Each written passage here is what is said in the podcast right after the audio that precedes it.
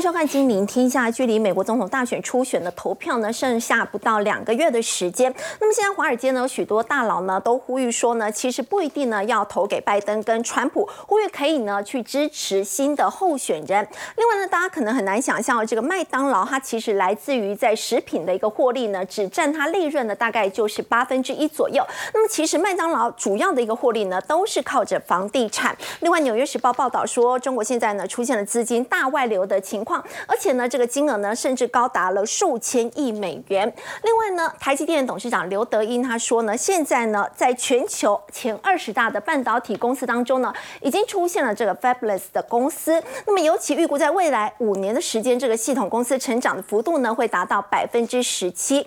另外，辉达执行长黄仁勋说呢，美国的晶片呢，如果说真的要摆脱中国要独立的话，恐怕呢要十年甚至是二十年的时间。这是代表美国制造现在是跟不上需求吗？我们在今天节目现场为您邀请到《金周刊》顾问林宏文，大家晚安。财经专家游廷浩，大家好。资深分析师谢承彦，所以好，大家好。资深分析师林信富，大家晚安。好，我们先请教廷浩哦。现在呢，为什么华尔街呢很多的大佬都认为说，其实我如果要选总统，不一定要选这个拜登跟川普，他们希望会有新的候选人呢？对啊，为什么？因为一个已经八十一岁了，那大家不要觉得说，哎，川普看起来比拜登很年轻哦。呃，川普其实只比他小四岁，七十七岁，两个人都老人了啦。好，只不过川普看起来身体稍微好一点哦。但我们都很清楚哦，因为这两党的目前的总统候选人呢，基本上整体基调对于美国经济来看都没有太大形式的变化，因为他们就是传统的一个左派的经济政策和右派经济政策的区别。所以这一次，不管是小摩的执行长戴蒙，或者避险基金经理人艾克曼，好，就是最近在做空三十年期国债，在第三季大举获利的这位基金经理人哦，都希望民主党和共和党两党能够提名现任总统以外以及前总统以外的候选人哦，至少给一点新的花样吧。但我们先承认一件事情啦，虽然时间线第一离台湾的总统大选越来越近，第二离美国的总统大选越来越近，但是通常美国的政治周期当中哦，不会太为显著的改变股票市场上行的迹象了。我具体来讲哦，我们以美国的名目 GDP 的总额来做观察，基本上从一九三零年代以来，美国股市是隔几年就在一个创高格局啊，所以你才会了解到，不管是川普时期。当时看到一六年到二零年，或者二零年以后，美国股市一直都在一个显著的冲高格局。其实，在川普的话，他过去是大打经济牌哦。其实经济差是不是在他任内是真的表现不错？有人觉得二零一八、二零一九，当时如果跟其他很多国家相比的话，美国的经济表现的确是比较亮眼。对啊，一八年美洲贸易战，哎，结果人家都说贸易战最后加税会加到自己头上啊，结果它造就的反而是我们观察到的就业回归。对，而且呢，在二零二零年海量货币宽松之后啊，在川普任期内啊，美国股市创下历史新高了。嗯，那在整个二零二一年拜登上任之后啊，股市是持续的冲高。虽然在二二年经历过一定程度的熊市修正哦，但是今年又在持续的挑战回前高了嘛。所以不管怎么说，我们才想说，美国股市经常有一个名词啊，叫做三代牛。这在台北股市或者日本股市不会见到。什么叫三代牛？就是三代人见证的牛市。是啊，很多人是啊这个。儿子很喜欢投资，但是爸爸觉得股票市场有风险呐。哈，那个时候我们在一二六八二这样摔下来多惨啊！但美国股市不一样，不只是儿子的爸爸，儿子本身以及他的阿公都认为美国股市长期就是向上。OK，对，所以你可以观察到哦，近来美国的名目 GDP 长期在一个显著的上行格局。我们从股票市场来做观察，也是一模一样。红色区块是属于共和党总统哦，蓝色区块属于民主党总统。所以你不管是雷根啦、劳布希啊、克林顿啦、小布希啦、奥巴马、川普、拜登。哦，基本上哦，几乎每一任总统之间呢，他都会见证到自己创牛市的一天，创历史新高的一天。好，所以下一任总统，不管是不是拜登还是川普啊，基本上都有机会能够再创历史新高。所以谁当都差不多。其实所以谁当差不多，它只是经济政策的区别而已哦。我们具体来观察啦，基本上长期而言，股市是一定创高的。只不过呢，短期而言，他们两者采取对于经济政策的想法，可能会导致短期的副作用，副作用可能会不太一样。举个例子来说，川普他的党派是共和党，他的倾向就是标准的右派经济思维。那右派和左派的经济思维哦，一个是从所我们讲的 top down，一个是我们讲的就是从底层由下而上来进行经济的拉抬。那么什么叫做 top down 呢？就是川普经济学，右派经济学，他认为啊，我们应该由上游端让这些资本家能够减免一些税率啊，减少政府的管制。这个时候，你上游主动赚钱之后啊，他自然会有超额的这个获利能够分配给下方。那这个时候，底层人民才能够受到显著拉抬嘛。但是拜登政府左派政策很明显想法不同，他是由下而上，他认为应该由政府带头，我们要增加社会的福利，我们要进行政策的补贴。所以你看到这几年有很多基础建设法案啦，或者美国。在晶片法案呐，它目的是什么？我不要针对资本家，我甚至针对资本家，我是采取征税态势来扩大我的政府收入。我扩大我政府是收入之后呢，我直接进行底层人民的补贴，所以我进行社会福利的支出，我做了很多基础建设，我直接把就业给带起来。但川普政策它就比较不一样，它是希望借由大幅减税、法规松绑和自由贸易的态势。那它两者导致的副作用不太一样。正由于川普右派经济学的政策，它是主张进行松松。绑，也就是不要对于市场太多的干预哦，所以它基本上哦，它是借由资本家的松绑，使得资本家更愿意去炒作金融资产，那就非常有可能会炒作金融资产上行的速度会因此而加快。但是拜登政府，你也不要觉得他好像采取左派政策，对于市场而来讲就是好，它一样会有副作用。比如说呢，在拜登政府期间进行了大规模的财政补贴，大规模财政补贴它造成的就是直接通膨。哎，你说川普他也有利于有钱人啊，有钱人也开始进行炒作，为什么川普不叫？难形成通膨，拜登比较容易形成呢？因为川普他所形成的通膨是属于金融资产的通膨。我炒股票炒高了，它基本上是不计入通膨的。房价其实也不计入通膨哦，房租才计入哦。但是拜登政府啊，它是直接给你发支票，所以这个时候它引起的就是实体民间所造成的通膨了。所以我个人认为啊，两者可能造成的副作用不太一样，但是对于股票市场都有显著的拉抬作用哦。那最后就是对于整个政治周期的想法了，我们都很清楚啊，美。美国总统任期哦，因为有四年，所以通常美国股市会用这四年的总统任期来进行回测。那你看，其中选举年的第四季往往是表现最为亮丽的。什么时候是其中选举年？就是二零二二年的第四季，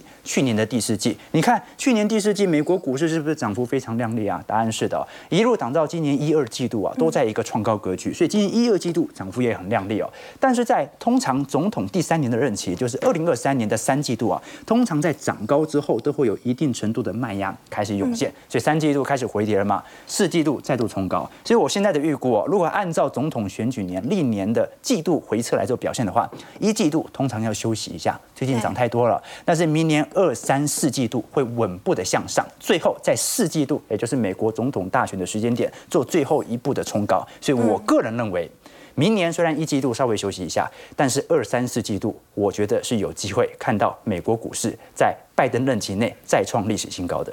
好，股市再创历史新高。不，另外就是大家也还是很关注的，就是这个通膨，那么还会不会升息这样的问题？在先前一连串的这个升息，为什么对房地产所造成的这个冲击呢？在美国跟在欧洲表现是两样情哦。欧洲的部分，奥地利的这个房地产的巨头竟然是宣布破产，那么理由是他们这个资金筹措不到。没错，所以基本上很有趣的一个情况啊，就是说我们都很清楚啊，市场呃联总会已经升息超过五百个基点了，所以照理来讲，应该对于信贷市场有。一点前置的作用，你说消费好像感觉还不错啊，那可能是比较反慢反应吧。可是跟信贷市场、跟利率市场最联动的房地产市场，应该要有非常明显的反应啊。的确，其实美国的房地产市场哦，在过去一整年跟台湾差不多，都是处于高度量缩的情况，没什么人在交易。为什么？现在三十年期房贷利率，美国是八个 percent 啊，那多数人又采取固定利率，没有什么人愿意把利率锁在这么高的区间。但是呢，在量能高速急缩的情况底下。我们就看到了美国的房价在九月份标普席勒全国房价指数啊，年增率三点九 percent，月环比甚至有零点八 percent 啊，什么意思啊？美国房价在今年九月份。创下历史新高喽！哎，这就非常有趣的情况了。因为照来讲哦，市场上都已经没有买气了，为什么房价还能够显著的冲高呢？其实我们还是要区别来看哦。因为美国席勒房价全球房全国房价指数，它主要所统计的权重是属于我们看到的 house，也就是属于独栋别墅的。美国这样一栋一栋的嘛。但是美国其实，在近年来哦，成屋库存大幅攀升的，其实属于 apartment，也就是公寓，有在上升。而现在我们为什么看到美国席勒全国房价指数在攀升？的确，因为美国在 house 独栋别墅的成屋库存还在往下掉。我们具体观察美国的现有的房屋供应量哦，你看当时在零七年、零八年啊，整体呃库存月数是多少啊？是十二个月。也就是一间房子哦，你大概要挂个十二个月才有人来看，把它给买掉哦。但是你可以观察到哦，从二零一零年采取监管以后啊，市场上就没什么人愿意去新建 house 的，大部分都是新建公寓啊，这就导致整体房屋的供应量快速的递减，一直到目前仍然属于历史啊二零二零年以来的新低啊。这说明什么事情啊？现在只有三个月，你要三个月就可以把房子销售一空，那现在的情况当然会造就美国的全国房价指数持续的冲高，所以它算是一个比较极端的现象，就是公寓价格其实已经没有再创历史新高了对，但是如果是纯房屋价格的话，house 的部分还在创历史新高，这个是美国目前的情况，但是呢，它也是属于量缩的情况，所以我觉得值得留意。但是欧洲就没这么好过了，为什么这么说呢？我们看到欧洲昨天所传出的新闻哦，它的不动产和零售的巨人哦，Signa 不堪借贷成本快速的攀高，最近宣布破产了。嗯那其实 Signa 它是在整个欧洲地区哦，它是零售商的一个龙头哦，有非常多的百货公司哦，是啊还有美国有很多的这个建案，其实都是属于 Signa 所新建的，它算是一个比较大型的建设集团。那这一次爆发破产呢，会让市场担心呢、哎，会不会它已经出现这种明显的信贷违约的情况，它会一路的连锁下去呢？答案是的、哦，就是说整个欧洲市场当中，其实已经有很多的小型建设公司开始破产了。那市场现在就要关注，到底 Signa 目前的破产是因为现金流来不及付？所以破产了，还是他已经完全资不抵债而破产？如果连他都资不抵债，那一定一堆建设公司都资不抵债。所以我们看到，不管是法国、德国，目前不管是综合 PMI、制造业 PMI 还是服务业 PMI 啊，全部掉到五十以下。进入到紧缩周期当中哦，所以基本上我们反而要观察一下这一波，我认为啊，很有可能优先降息的，大家都期待联总会要降息，联总会降息。很有可能是欧洲央洲吗为什么？嗯因为欧洲的通膨率哦，其实也从当时的顶峰啊，大概十一个 percent，现在下滑到接近四趴左右哦。如果下行幅度能够持续加快的话，欧元区搞不好会率先开始进行预防性的经济呃，我们讲的利率预期的调降。为什么呢？因为欧元区有过去升息升的过猛，有一个主要原因啊，它看的是整个欧洲地区，它不能只看德国，它不能因为一间房地产倒，它就决定要松绑哦，它必须确保整个物价能够持续下行。那我个人认为，物价目前已经在一个显著的下行区间了，所以在这种状态底下，这个美国的房市跟欧洲的房市，它其实走的方向不太一样。欧洲的房市甚至比美国房市还要相对危险一点点。所以美国是相对比较健康健康一点的，所以麦当劳也是因为这样很赚钱嘛，大家都觉得这个麦当劳啊，它应该是靠本业哦，这个食品的部分，但没有想到他们其实最主要的获利来源竟然是房地产。没错，其实大家都很清楚，麦当劳呃在各国地区啊都有显著的差旗，通常就是麦当劳会设的地点呐、周边都能够引起新一波的商圈啦。那其实整个麦当劳的食品销售哦，很久以前就已经确定了，就是麦当劳只占麦当劳利润的八分之一而已哦。现在你看麦当劳前三季的租金收益哦是来到七十三亿美元哦，大概占了总公司收入的三成八左右。所以一间食品公司它有四成的营收都来自于租金，你就可以了解到，虽然我们都说美国的商用不动产这几年过得不太好。啊，不是不太好。啊，但是好像整个麦当劳过得还不错，那就要区别到底我们讲的商用不动产的定义为何哦？你可以观察到啊，像美国现在西岸的商办控制率啊，旧金山的部分啊是两成二哦，一百间办公室有二十二间是空着的五分之。一都空着，对对啊，湾区的部分是八 percent 啊，圣地亚哥是八 percent 啊，洛杉矶十六 percent 啊，像其他下西雅图啦丹丹佛啦或者波特兰等等哦，我们都可以观察到非常明显的控制率大幅攀升的一个迹象。但是呢，刚才有跟投资朋友提到嘛，现在美国商办控制率显著上行的是集中在办公室的部分，嗯，创下近几年的新高了。可是麦当劳是什么？麦当劳是属于零售型的商用不动产啊，零售型商用不动产，还有一些工业啊、物流中心啊，或者我们看到多户型的，也就是住商混合的哦，目前并没有太明显的标高迹象。什么意思呢？就是商用不动产当中，目前啊，真正在美国市场当中比较严重的哦，只有真的是做白领的，其他的商用的不动产、物流中心啊、零售商等等哦，没有想象中来的严重哦。所以在全球的房市当中啊，陆续都已经开始遭受到一些冲击啊。但是只要美国还稳住，就如同我们刚才所提到到的，对于股票、对于资本市场的伤害，其实就没有想象中来的高了。好，刚刚田浩带我们看到是在麦当劳的一个部分了。那么麦当劳呢，其实在他们的一个金鸡母，最主要是来自于在房地产这一块。其实它反映的也是美国的房地产呢，目前来看呢是相对还算健康的。不过相较之下呢，中国的这个房地产呢就比较岌岌可危。而且《纽约时报》也报道说，中国富豪啊，现在已经趁着中国呢结束长达三年防疫清零政策之际呢，把他们数千亿的美元哦，陈烨现在呢是转移出境了，所以他们到国外，他们大买海外的公寓、股票还有保险。好，你知道这个部分的金额有多少吗？根据这个《纽约时报》他所统计哦，每个月有五百亿美金呢。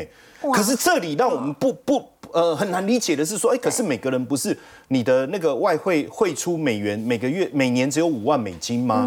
那你怎么可能每个月有五百亿美金汇出去哦？那实际上《金周刊》也做了一篇报道，他就提到很多人的做法可能用一些带一些金条哦哦外币，因为其实如果你金条带的不多，或是你外币带的不多，或是我把它变成珠宝。哦，或者是这个这个呃呃首饰项链，可能还不会被查。那甚至就我知道哈，最近有非常多的这个呃中国民众跑到香港银行去开户，然后现在基本上是早上八点以前，你没有先排队，你当天应该不会开完，因为人太多了。开户干嘛？买保险。然后他们大量买了这些保险，尤其是他们说。呃，从今年这个这个金呃人数特别的多，然后他买都是几万美金、几万美金的额度在买，买了以后做什么？基本上目前资金还能够从中国汇到香港的，就是买保单。哦，那他买了保单以后，你也拿不出钱呐，对不对？直接。保单直借是不是就掉现金出来了？哦，甚至他们就用这样的一个方式借钱。对，那这这这个这个我非常清楚，是因为过去有很多朋友他们用通过这样的方式，或是他在中国大量的买黄金，拿到一个黄金的凭证以后，到海外，比如说到日本，哎，他再把它兑现，这个时候他就会拿到大量的现金。可是拿了这些现金要干嘛？他们就去买这个不动产。你看哦，这个是日东京的房地产公司神居妙算，他说。最近啊，中国的民众大量的到日本去买不动产，当然有几个因素了。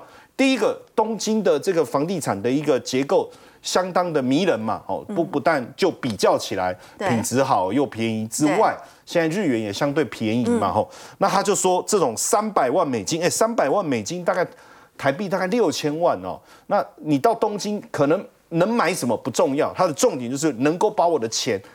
买进不动产，那你这里就很奇怪了，因为这当中在这个报道里面哦，《纽约时报》报道里面，他特别谈到这些资金流出是中国家庭跟私人企业，那他们为什么要大量的把资金移出，然后去买这个海外的一个不动产呢？当然你说啊，第一个可能投报率没错，在中国现在的股市的下滑、房地产的下滑，资金放在哪里好像都不安全。第二个还有一个很重要的原因，共同富裕，我的资金。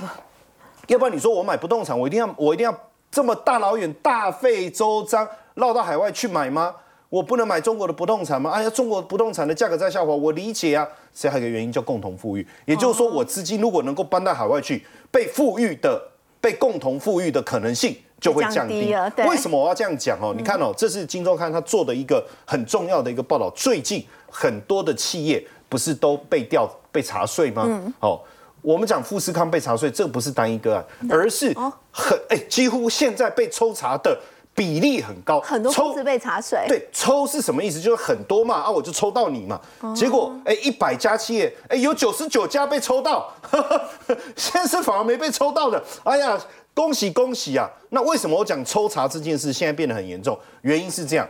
抽到的第一阶段，你自己查核你们公司的财报有没有问题？财报包含了你的内部的账，还有上上下游之间往来的一个金流，你有没有漏报？你有没有漏报？你该缴的税有没有没缴的？好，我们就很自己很认真的查完以后，把补缴自己赶快去缴一缴。对，赶快缴。好，那我们就很认真查嘛。那查出来金额，哎，不过就五万呐，呃，人民币啊，举例啊，然后就跟这个主管机关什么书记什么书记报告。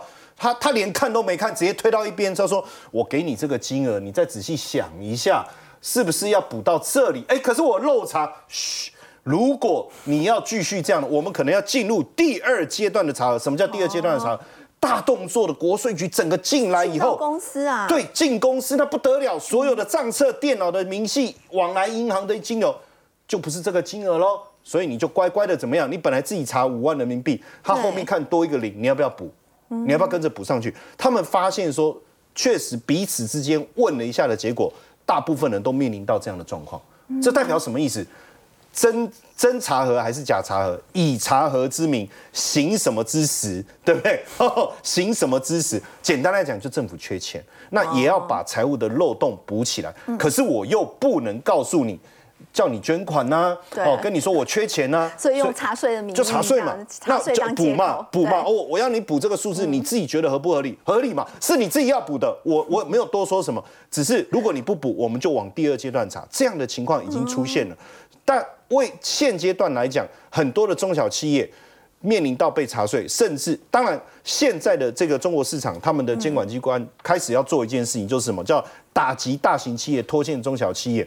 为什么我要这样讲？哦，拖欠中小企业账款，这里面很有趣哈、哦，他不是在跟企业查税吗？嗯，大企业要查，中小企业要不要查？也要查，也要查查的对结果发现中小企业没钱，那你怎么会没钱？因为大企业欠我钱。哦，哎，所以他这个时候你看到，这这很蛮有趣，对不对？就你大企业欠中小企业的款，赶快补一补。为什么？因为我要去跟他查税。哦，所以你就会发现，哎，这整个结构这样下来，嗯是不是已经？怎么？哎，地方政府的财政问题是不是真的很严重哦？所以很多资金现在要赶快往海外去找出口了嘛，对资金外逃。那刚才你我我我在你刚才问的就是说，你刚才在讲这个投资东京不动产，为什么不投资在自己本国的不动产？哦，其实中国现在房地产的债务五十七兆，快要崩盘了，对不对？甚至我们之前不是讲说这个白名单，那地方债也有高达九兆啊，这个不能报吧？嗯，债务是这样子，只要继续还就没有暴雷的问题，利息付得出来，你都没有拖欠就没问题。可是只要拖欠就会有问题，所以他们现在请银行业伸出援手。可是你施压银行业，等于让银行失血，所以现在银行开始出现面临损失，开始在裁员，所以房地产的问题已经开始外溢了。你看哦，地方很多小型的银行不是都面临到这样的状况，所以他们又做了什么事情？一千五百二十三亿的人民币的特别债。哦，六千多亿台币可！是问题是还款的问题怎么办呢？最近他们有一个很有趣的哈，他们开始，这是云南省政厅他发了一个原则，叫精简规范跟节俭。开会不提供水，不提供笔，不提供纸，而且你要尽量找越简单的地方开会越好。所以这样的一个现象，连这个 OECD 啊，他都在看啊。虽然说明年二零二四年全球景气硬着陆的风险已经降低了，可是问题是中国目前所在所存在资产泡沫破灭的问题，还是会拖累后续中国经济的一个成长。金融危机吗？还是有可能，这个可能性不是没有，所以怎么样能够止血这件事情是习近平接下来要好好思考的问题。好，刚陈彦到我们看到中国现在本来自于在房地产地方债务压力非常的大，所以还是有可能会有这个发生金融危机的可能性。另外，产业焦点我们要特别来关注，这是在台积电董事长刘德英的部分哦。他在最近呢有表示说，预估在今年辉达呢是会成为全球最大的这个半导体公司，而且认为说未来五年呢整个系统公司的成长率会达到百分之十七，而且这当中呢已经有出现了这些 Fabulous 的公司。我们就要请教这个洪文哥哦，在这个产业的一个部分呢，未来这个系统公司的成长率是会越来越高吗？没错哦，系统公司十七趴嘛，哈，对那相对于那个 IC 设计公司十趴，哦，就没有晶圆厂的，那有晶圆厂的只有四趴，哦，所以你很明显十七十四哈，对这个刚好好像一个集聚这样子哈。那不过呃，刘德英董事长他讲的里面，我们先讲哦，那个他说辉达会是今年所有半导体公司最大的，全球最大哎，对，嗯。那事实上，其实你现在去看它的第三季财报，好，跟它预估的第四季财报，已经可以很明确的看出来，的确它会是第一名的，好，因为它第三季，它第三季的财报营收一百八十亿美金，哈，已经超过台积电了，哦，获利四块美金，那那也是应该是赢过所有人了哈是。那它第四季还会两百亿美金，所以辉达今年很确定应该就是。呃，全世界最大的半导体公司哦，赢过刚刚讲的什么有晶圆厂的、没晶圆厂的，或是系统都一样哈、那刚刚在讲，就是说系统公司为什么是十七趴哈？这个要说明一下，是诶，这个系统公司可能很多人不知道是什么意思。其实它很简单，就是说，比如说像苹果这种公司哈，它它也去做晶片了嘛，哈，亚马逊、微软、谷歌、脸书啊，甚至大陆的哈，什么百度、腾讯等等，他们啊都真相去投入，他们都去做了。片，好、嗯去做半导体，好、去，当然很很大一部分都在做 AI 晶片。那这些公司叫做系统公司，好、所以系统公司的成长率十七趴，为什么这么高？因为过去这些公司做的比较少，好、那所以它基期当然比较低，好、那所以呃现在一堆一堆人都跳进来做了，哈、那苹果当然它基期很大啦，哈、因为苹果是台积电二十六趴的那个那个呃营收的占比嘛，哦，它很大了，可是其他也都跳进来，所以十七趴这个比例很高哈。所以我们刚刚讲就是说，像呃亚马逊跟微软哦，最近都在推 AI 晶片，哦，你你看微软也也推了一个四呃速度是四倍大的哈，那微软呢呃也也这个推了两款哈，它要自己用的哈，切切的 GPT 要用的哈，就是应该说 Open AI 要用的哈，那。这个这个晶片呢，呃，都是在台积电下单，哦，所以刚刚在讲哈，系统的这个成长十七趴哈，其实最终最受惠的就是台积电，嗯，好，那你讲回来哈，我看到最近就是辉达哈，黄仁勋又讲了一件事情，哈，他说哈，这个美国要花十年到二十年哈，才能够真正摆脱海外的依赖。其实他在讲的就是说，美国的制造，我们台积电不是去美国投资了吗？好，三星也去了嘛，Intel 在那里投嘛，哈。但是问题是，你要花十年哈，美国才有可能好这个制造会上来，好，然后才能摆脱海外的依赖。那他讲的海外依赖，基本上就是台积电啊，因为过去美国的这个 IC 设计规模很大嘛，大部分都是仰赖。好，台积电或者是三星，好这种代工公司，所以他在讲这件事情，就是说十到二十年，哈，我相信，因为美国不是一个呃做半导体制造一个好地方，成本太贵，好，那接下来呃这个台积电的呃其实它的它的那个速度也是 delay 的嘛，哈，所以我想这个整个就是说呃美国要摆脱哈，我相信黄仁勋讲的应该是对的。嗯，好。不过另一方面，我们说到这个全球的 CMOS 影像感测器 CIS 的这个二哥哦，就是三星，在最近他们已经开始发出这个涨价的通知哦，而且这个涨价的幅度哦，请教洪文哥达到百分之二十五，这代表其实手机产业现在是真的已经开始慢慢在复苏，库存也几乎都是打消了。是是，我我想三星是 CIS 里面的二哥了哈，第一名是呃 Sony 嘛哈，啊第三名是大陆那个公司叫 O O V 豪威哈。那三星当然是很代表性哈，那它这样一调涨哈，你就可以知道，就是说，其实这个行业哈，其实已经到了第一个库存已经慢慢的就消化掉，嗯，那第二个就是说，呃，市场的呃成长也要开始开始上来的，嗯，那刚刚讲到手机哈，因为呃现在 CIS 的用途哈六成在手机，好，所以手机其实当然是最大的呃市场哦，那因为我们大家知道，就是说手机其实经过这两年的库存的调整。再加上那个销售也都减缓嘛，哈，所以现在看起来就是说明年的成长性是有的，好，那更重要的是哈，其实是 CIS 的用途里面另外一个就是汽车，好，那汽车的呃用的这个 CIS，你你你知道现在汽车都是每一个都要有感应啊，这个要看你四四呃四面八方的这些环境，好，那 CIS 的用用量呢是其实是增加很多，所以有一个报告是在讲二零二零年到二零二五年哈。那个手机的 CIS CIS 的用量哈是六趴多而已，可是呃汽车哦用量是三十三点八趴哈，是大概是五倍五倍五倍以上哦，所以就是说汽车的用量越来越大哈，所以我想 CIS 的这个用途哈。就是因为呃，我相信是呃，在电动车或是自驾车哈这样的推动下面哈，它的成长速度会很快这样子。其实美光也是一样哦，在记忆体的部分嘛，美光他们更新的这个呃最新的这个猜测的部分哦，预期整个营业费用也是高于初步的预测。对，我想美光也是最近的这个呃更新，他们这呃第一呃就是年度第一季，就是九月到十一月了哈，它的猜测对，那他们现在预期就是说。啊，营业费用会高于初步的预测哈，但是呢，他也看好未来的价格的展望。好，那他讲了一个很重要哈，他说二零零四年哈会是复苏的一年，那二零二五年会是产业创纪录的一年。对，好，那我想，呃，这样的意思当然很简单，就是零呃这个一年比一年好，二四年啊比二三年好，明年会复苏，那到了后年二五年就会创纪录。是哈，所以我我想这个其实是蛮重要的啦哈，就是。大厂哦都这样子看哈，那我想我们我们之前已经也在这个节目里面强调很多次，就是说呃半导体的景气哈，经过从二零二二年的呃这个这个二零二二年跟二零二三年的调整之后哦，其实二四二五年会是很好的年哦。那这个这个对很多那个投资半导体的人来讲哈，我想这个就是一个很重要的讯息。好，在台股的部分，我们来关注的是 MSCI 指数，台股权重呢，在今天就是两降一升，收盘之后呢，就开始生效了。不过在这一次，其实权重被调降最多的就是我们的护国神山拳王台积电。但台积电的股价，我们要请教幸福哥，台积电似乎是并没有受到影响哦，在今天尾盘其实还有往上拉高。哦，对哈，其实这一次哦。台股的权重啊，是一升两降哈。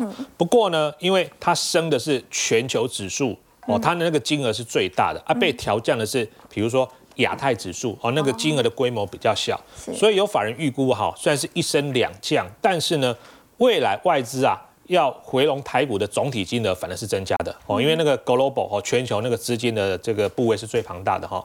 那台积电今天尾盘虽然它被小幅的调降了零点二个 percent 不过今天尾盘哎，台积电反而是有个大量大概二点七万张尾盘拉了三块钱哦，让今天的指数盘中本来是有下跌哎，最后呢还往上拉哈。那当然现在投资朋友会关心台积电未来的发展，为什么？因为台积电哦是现在呢。全台湾最多股民的一档公司哦，那其实就股价的表现来看哦，现在大概在五百七到五百八。那我是觉得啦哈，以台积电目前的位阶来看的话，它还是很便宜哦，很便宜。怎么说哈？我这边呢又给大家哈，这个台积电过去五年的本利比河流图哈。那本利比你看到在下面蓝色这边哦，大概就是十五倍左右，十五倍。嗯。那你可以发现哦，之前呢，二零二一年的时候，其实台积电哦，本利比最高有来到接近三十倍。所以呢，十五倍这个区间，十五倍、十六倍这个区间呢，是在历史的一个低档区。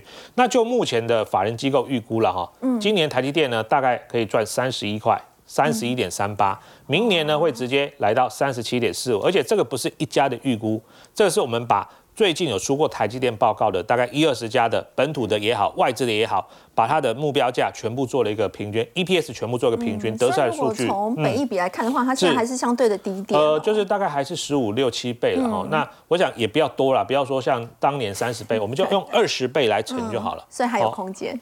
二十乘以三十七了哈，我想这个 观众朋友，你手机、计算机自己按一下就知道。当然，我们也不要这么离谱了哈，就是说现在各家研调机构至少给的目标价都是六字头哦，现在五百七、五百八嘛，所以六字头是有机会，只要这个盘哦延续到明年第一季，整个多头的架构还能延续的话，我想其实这个是有机会的。那再来的话呢，最近还有个新闻就是说，大家有没有觉得很好奇？哎，好像景气不错，可是为什么最近哦？传出来这个晶圆代工，特别是成熟制程呢，要降价哦，要降价。其实主要几个原因啦哈，我想应该说前几年因为疫情的关系，所以呢那个时候大家在抢货。哦，所以呢，造成那个晶圆代工的价格不合理的飙涨。那现在这个所谓的调降，只是因为说把当年不合理的那个涨幅呢，把它调回来一点点。好，这个我想是一个可以接受的哈。那内容我们就不详细述了哈。那以全球这个成熟制程来看的话呢，其实最大的大概还是台积电了哈，大概有接近三成二十八个 percent。然后呢，联电是十三趴。然后其他的话就是中芯，这是大陆的，还有三星等等。那我觉得这种所谓调降，其实对于很多的。IC 设计公司来说的话，是一个利多哦。怎么说？成本降低。哎，对对对对对对，成本会降低哈。因为之前这个这个呃晶圆代工的价格一直涨，他们也是很吃力哈。那现在价格回来了，又搭配明年景气复苏的话，其实对于 IC 设计公司来说，算是还不错的一个资讯。是。那我们简单来看一下啊，比如说我们是以这个十月份哦营收的年增率来去做筛选，就是。至少要正成长两成以上，这边最低大概都二十趴哦，二十趴。然后呢，再把这个累计哦给它列出来，我们就找两档哦个股给大家做一个简单的说明哦，比如说。这个叫宏冠电，好，这个是做类比 IC 的，好，类比 IC 的。其实你可以发现哦，它十月份的营收已经开始回温了，哈，年增率高达三百多个 percent 哦。那现在的股价今天有一个小跳空往上，哦，收盘时候大概涨了三个 percent 哦。不过以 IC 设计来说的话，它这一波并不算涨得特别多的，哦，它离前波高点大概接近九十块，还有一点点距离，哦，这个可以留意。那另外一个呢是叫这个呃升达科技的，它已经过前高，对对对，它已经过前高。那它的这个年增率也不错哈，有一百四十一个 percent 哦。所以我想接下来我们可以从这个角度出发，优先去找一些哦，这个在这个九月也好，十月也好，哦，这个营收已经开始出现正成长的公司哦。其实我们回顾整个十一月，其实台股呢是是大涨超过千点。接下来的这个选股策略的话，要请教幸福哥。如果我们在这个时间点去锁定一些千张大户啊，或者是法人，我们跟着他们来进行操作的话，会不会相对是比较安心一点？哦，这个真的省力很多 哈！我今天要教大家这个方法，为什么？因为我们常常讲哈，这个资金也好，或者说筹码在谁手上，哎，其实它就可以决定了未来股价的走向。如果说呢，现在筹码，特别是大部分的筹码都在法人机构，都在大户手上，股价真的是一涨难跌了哈。那我这边呢有筛选出哦，就是上周哦，截至上周，这个每个礼拜交易所都会公布一次，所以大家每个周末都可以查一下，我们都会固定做这个功课。它是哦分为千张以上大户，就是。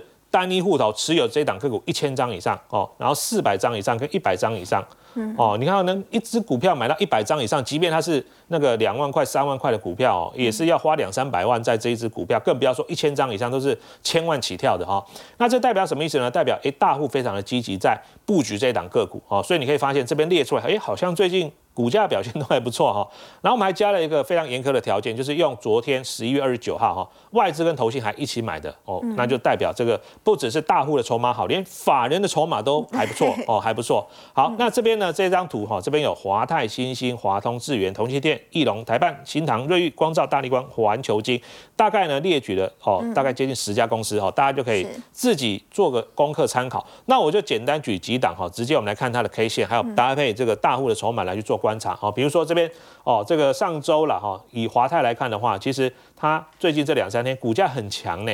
哦，到今天已经算是连三红了。哦，昨天跟前天都涨停板。是哦，那前面一段时间你看到人家大户已经连续吃货三个礼拜了，这边千张四百张、哦一百张一，百张以上对，因为之前它就是对一涨隔天就开高走低，一涨开高走低，所以散户一定会很没有耐心。所以是散户在买。对啊，你看这个最下面是十张以下的嘛，哈，你看就越越越来越低啊，为什么？对。因为不耐久盘嘛，散户就说啊，这个这只股票怎么这么、哦这么磨人啊，哈，这个都不会涨哦，可是没想到，哎，磨了两三个礼拜之后，它就冲出去了上去了哦，因为人家吃货吃够了，人家就开始拉嘛，哦，然后另外一个是这个星星，这个就刚好位阶比较低了，而且它的筹码是最近开始明显的变好哦，所以你可以发现它的千张哦，四百张、一百张开始增加，然后一样哈、散户开始哦，这个上来它就卖了，所以能不能出现类似像华泰这种，就是第一周、第二周、第三周，哎，开始明显的增加，当然对它未来股价推动的这个呃这个涨势呢会更有利哦。那最后我们再举例一档是这个细晶圆的环球晶了哈，也是一样，你可以发现哦，之前真的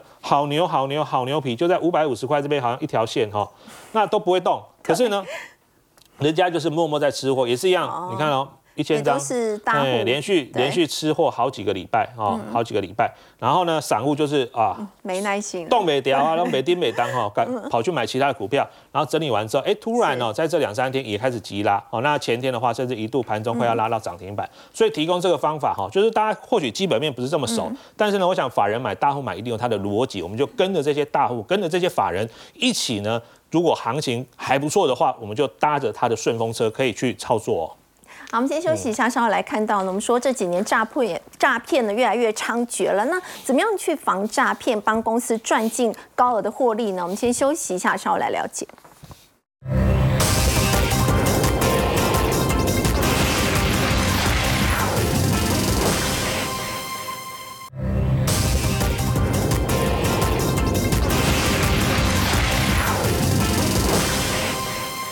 哦，诈骗活动到底有多泛滥呢？我们看到，其实有六成的台湾人每个礼拜至少会接触一次被诈骗，有可能会被诈骗这样的情况。要请教陈燕，台湾有一家这个公司，它就是靠着反诈骗哦，在今年第四季获利有机会创今年新高。对，就是现在大家每天接触、每周接触、各种管道接触，实在防不胜防，而且防不胜防。你看，脸书有五成的比例。第一啊，就是脸书现在很多讯息其实都是诈骗的对哈，然后包括 Line 有四十五点六，发生第二。哎，昨天谢承彦还加我的 Line，还关心我说，哎，你有没有投资股票？然后呃做的怎么样？然后我就说我有没有投资股票啊？你是谢承彦，你不知道，我也是谢承彦呐。哈你知道你这种亲门踏户到这种 猖狂的地步找到啊！本尊哦那你说冒名什么分析师啦、公公众人物啊？上次我还问廷浩说，嗯啊啊你他哎、你怎么还来敲敲我？他说这也是诈骗，就太多了哈。所以怎么去过滤，怎么去防范哦。那像 GoGo Look 啊，其实大家应该有呃呃，我讲一个早期不是有一个 Who's Call 吗？对好，等一下我们就对来讲他的故事，其实就是他。那他登上了创新榜这，是第一家登上创新榜的对，软体然后公司这个中文也很有趣啊，叫走着瞧。，Go Go Look。哎，你就走着瞧，哎，然后呢，一上去，哎，当天这个股价就狂飙哦。那十月份税后纯益零点一亿啊，较去年成长四百六十七趴，非常非常的惊人哦。那今年第四季获利也有机会创新高哦。实际上，这个叫天时地利人和。为什么叫天时？疫情过后，你有没有发现，大家在居家，还有很多的这些违法的这些犯罪集团，不知道该怎么为生，突然之间大家都往诈骗这条路路上去走。我们也确实从疫情之后，突然之间被。诈呃接触到诈骗的这种讯息，突然变变得很多对，那这叫天对 Google Look 来讲叫天时了。嗯那地利当然就是说，它现在不管在台湾到日本，嗯还是到东南亚的发展，配合当地的需求，还有这个这个技术的一个研发，就。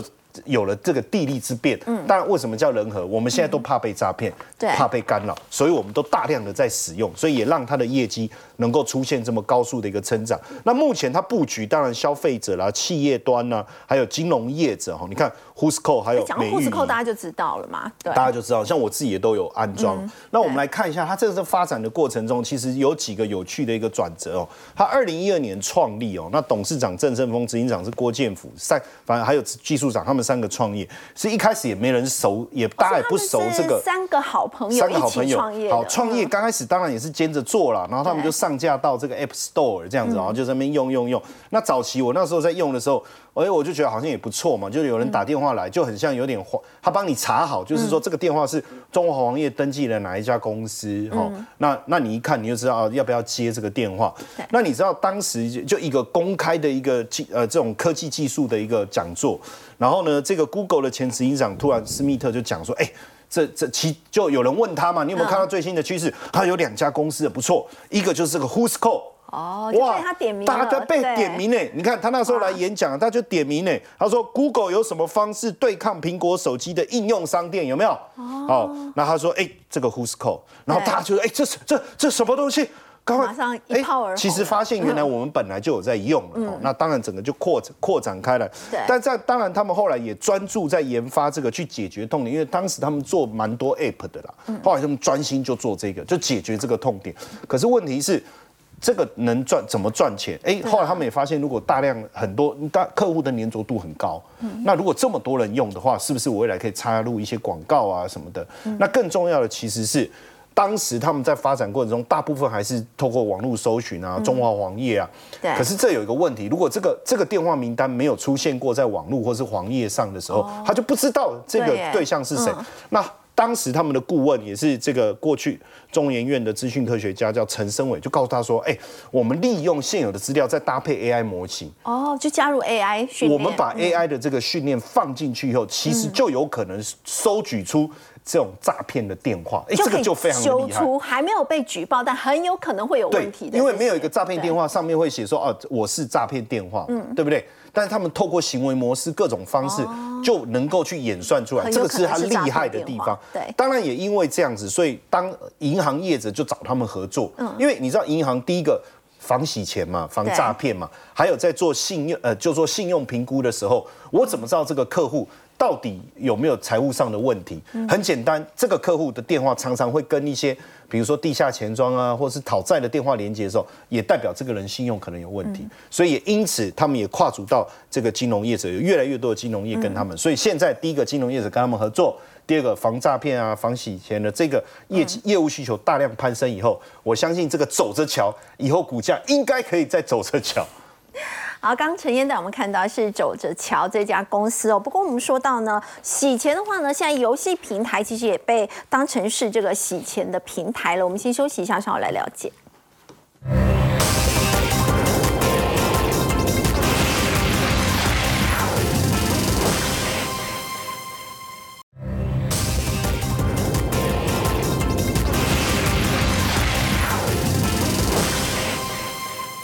刚刚我们提到诈骗，我们要请教廷浩，其实现在连这个游戏公司哦，都有可能会被当成是一个洗钱的平台。没错，其实也有一种类似诈骗的方式，叫做洗钱诈骗啦。你看这一次在十一月中旬呢，台湾警方就查获有很多洗钱集团，他是买什么游戏橘子当中的游戏点数，然后再把这些游戏点数呢帮助变现之后啊，成功的洗钱。置冠游戏橘子都有。对啊，你像洗钱的话，其实只要能够洗到原本的七成八成，基本上就已经算是赚到很多了。那甚至有一种方式哦，是人家把钱汇到你户头，然后打电话通知你说，哎，不好意思，我汇错地方了，你可不可以把钱汇到我另外一个账户？那等同于你在帮人家变相洗钱哦。哦，所以这也是一样的。你看近四年来，台湾民众遭到诈骗的金额是高达两百五十亿，所以基本上啊，大家要小心一下。不管网络上出现很多什么代充啦、代付啦、代储值啦，很有可能只是帮助诈骗集团觉得你好像赚到了，你只是在帮助他洗钱而已哦。那另外一点呢，大家比较注意的是，因为年轻人比较喜欢玩交友软体嘛，那有很多会遭到有心人士利用啊，比如说跟你聊天聊久了，还要你去拍摄一些不雅照啊，结果呢，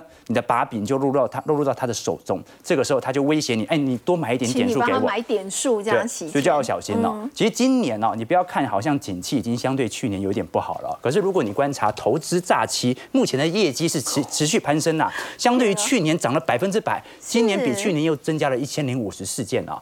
解除分期付款的诈欺，也就是 ATM 诈欺的部分呢，大概是两百五十五件啊。那另外有几个像是猜猜我是谁啊，就传一个讯息，猜猜看我是谁？他说，呃，你是我这个婶婶吗？啊，对对对，我就你婶婶，可不可以借我两千块？用这样的方式来诈骗呢。另外一个就是假爱情交友，就是刚才所聊到的嘛，啊，就是。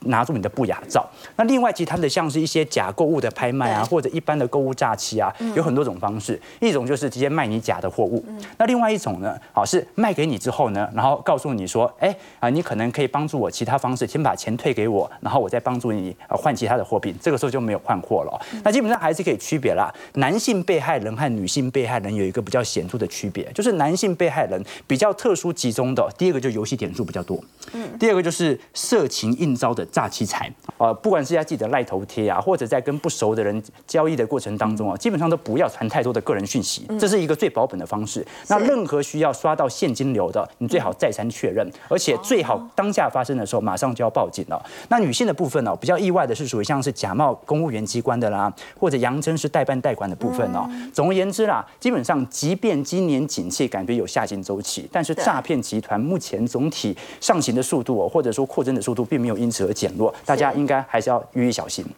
啊，尤其到年底的诈骗就会越来越多。好，不过我们说到年底哦，稍后要来看哦，谁会是今年十二月的反弹明星呢？有哪些个股可以留意？我们先休息一下，稍后回来。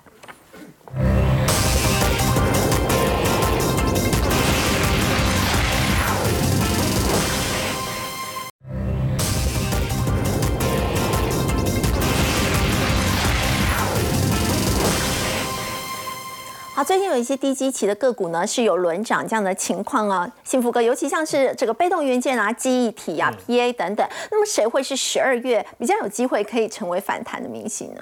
呃，我觉得其实都有机会，最近都有涨上来哈。那因为时间的关系了哈，我们今天就只能先举例这个记忆体哈。那记忆体来说的话呢，其实哦，只要你是三 C 电子产品哈，手机啦。哦，NBPC 啦，其实里面都有记忆体哈。那前两年，特别是从去年这个下半年开始哈，整个库存调整非常剧烈哈，所以很多公司呢，包括像是国际大厂美光啦、三星啦、海力士啊，哦，其实大家都是这个杀价竞争哦，流血输出啊哈，所以到后面呢，大家都已经呃算是跌到跌无可跌了，因为大家都赔钱在卖嘛哈，所以呢，这个市场秩序呢，从大概今年第三季就已经开始慢慢有恢复了哈。那现阶段呢，以最新开出来的这个第四季的盘价来看的话哈，合约价。哦，是涨幅呢是超乎预期哈。那目前呢是预估了哈，平均呢涨幅会达到两成二十个 percent 哈。那当然，国际大厂已经开始调涨价格了。我们台厂的部分相关的这些机体的厂商也有机会呢，可以雨露均沾哈。那我们一样，其实我们之前来有讲过这个方法，就是在。